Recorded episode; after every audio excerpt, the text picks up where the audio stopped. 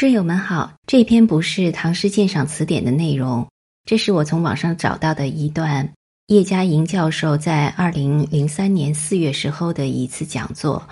现在截取的这一段是讲杜甫的《防兵曹胡马》这一首诗的。他少年时候写的诗，比较上都是意气风发的，都是向上的啊，都是飞扬的。啊当然，因为他。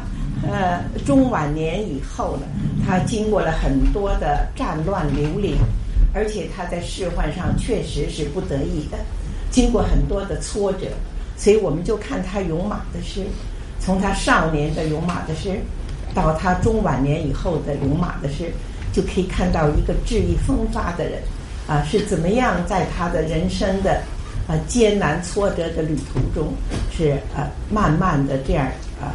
消沉、悲慨的一个一个转变。那么，勇马的这个第一首《防冰曹胡马》是他早年的作品，所以还是意气风发的作品。他说：“胡马大愿明，奉了受故臣。”这个了不起的诗人，就是这个诗人呢，他的特别有天才的，真的是好的诗人。就是他跟这个万物接触。我们第一第一场就讲的是谈诗嘛。我们说诗主要是心发感动的作用嘛。不管是外界的草木鸟兽，你看到它，你就有一种从内心生出来的一种共鸣，呃，一种感动，一种心发。所以他这个诗人就是如此，他真是能够掌握住那个重点啊，不像我们说了一百句都不相干的话，人家诗人一句话。要言不凡，就把那个就呃掌握住了。所以你看，杜甫开头是说这个马的来源啊，这个马的种，这个马的品种，马的品种，马的来源。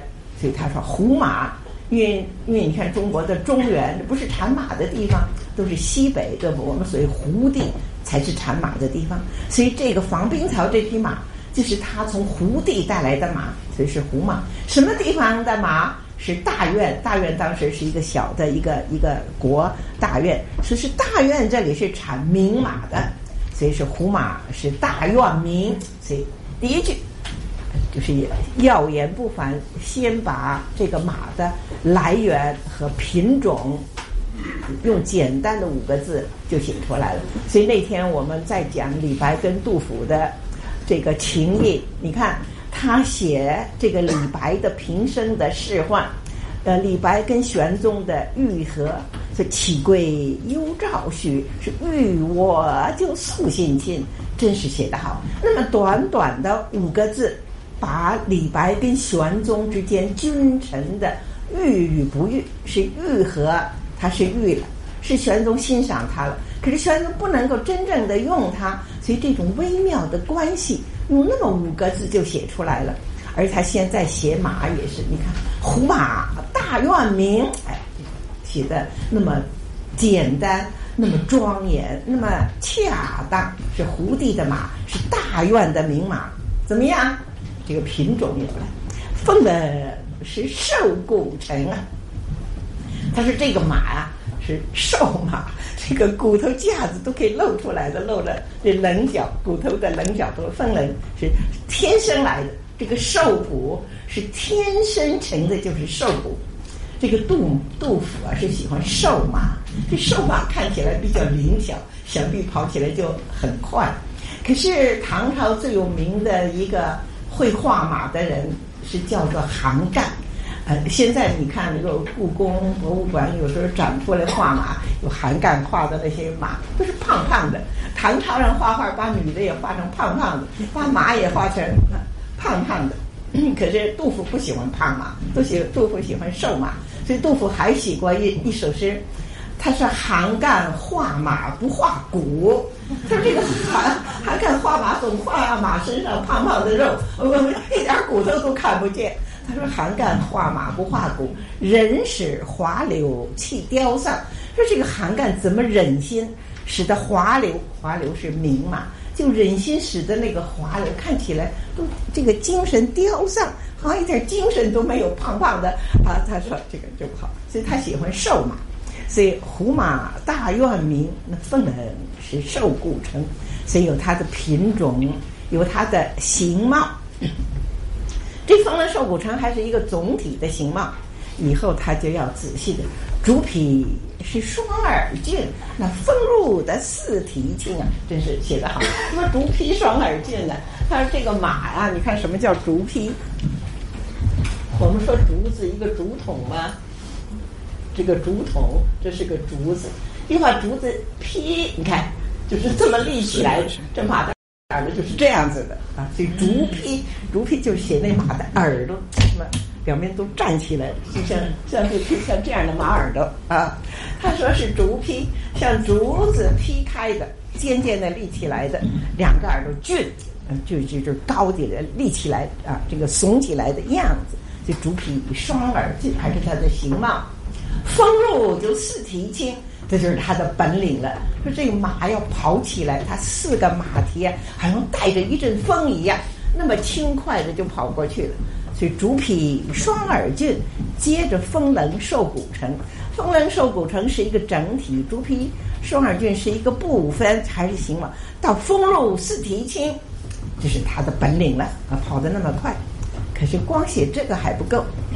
可是：“所向无空阔，是正看拓死身啊！所以在这个马，在这个马的面前，他所向，他所面对的，在这个马的面前，没有空阔之说。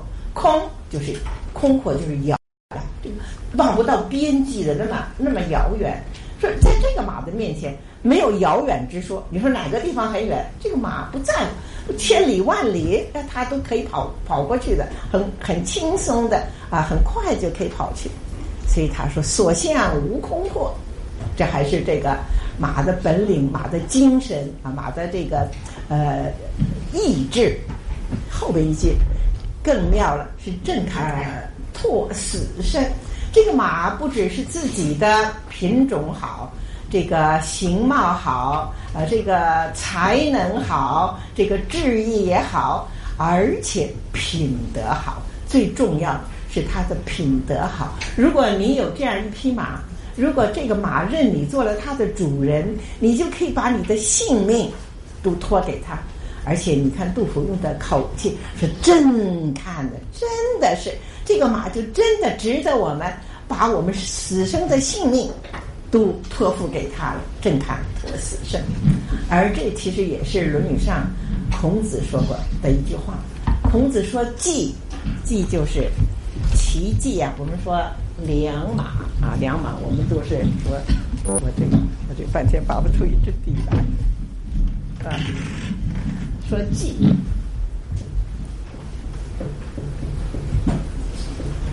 骑就是奇迹，那，就是好的马。”孔子说：“季非称其力，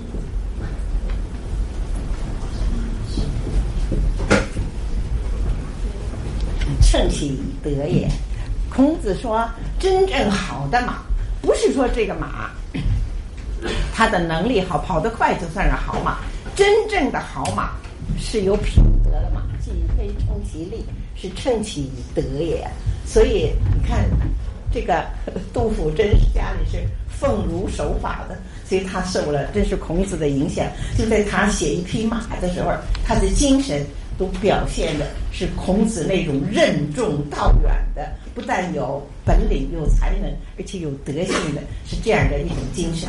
所以萧腾又如此，萧是这个马的骁勇，这种勇敢的精神。腾是飞腾，他的飞腾的能力，说他既骁勇又有飞腾的财力，有如此像这个马这么了不起，是万里可横行，哪怕千里万里都可以纵横驰骋啊，可以横行无碍，没有他的阻碍。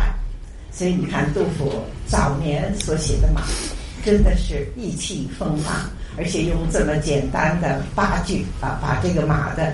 品种、形貌、精神、财力、品德都写出来了。所以应该是杜甫早期一首写马的很不错的诗。